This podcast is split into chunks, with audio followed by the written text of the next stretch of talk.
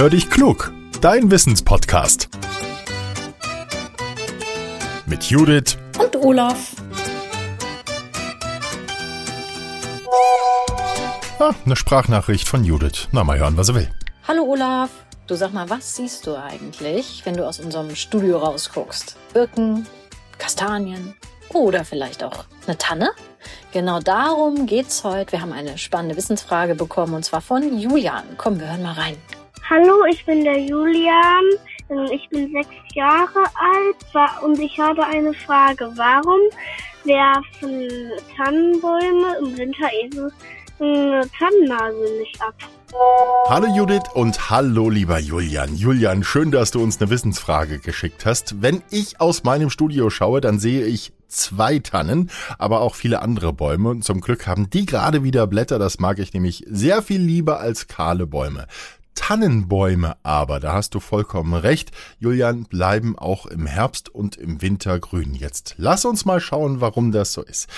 Also, die meisten Pflanzen haben im Winter eben nicht nur ein Kälteproblem, sondern vor allem ein Wasserproblem. Weil im Winter der Boden friert, kann kein Wasser nachfließen und die Bäume können schlechter Wasser aufnehmen. Laubbäume, die brauchen sehr viel Wasser und zwar für die sogenannte Photosynthese. Hast du vielleicht schon mal gehört? Dabei wandeln die Pflanzen mit ihren Blättern das Sonnenlicht in Zucker um und der liefert ihnen Energie.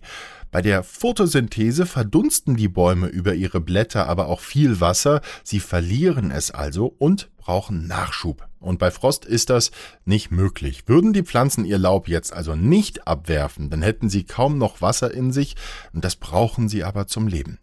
Um gut durch den Winter zu kommen, werfen viele Laubbäume bei uns die Blätter deshalb komplett ab. Und sie umgehen dadurch auch, dass Tiere sich im Winter, in einer Zeit, in der sie weniger zu fressen finden, an den Blättern vergreifen. Die meisten Nadelbäume verlieren ihre Blätter dagegen nicht. Ihnen macht Trockenheit und Kälte weniger aus, und das liegt an der Form und der Beschaffenheit der Blätter. Die Nadeln sind klein und schmal und dadurch verlieren sie weniger Wasser.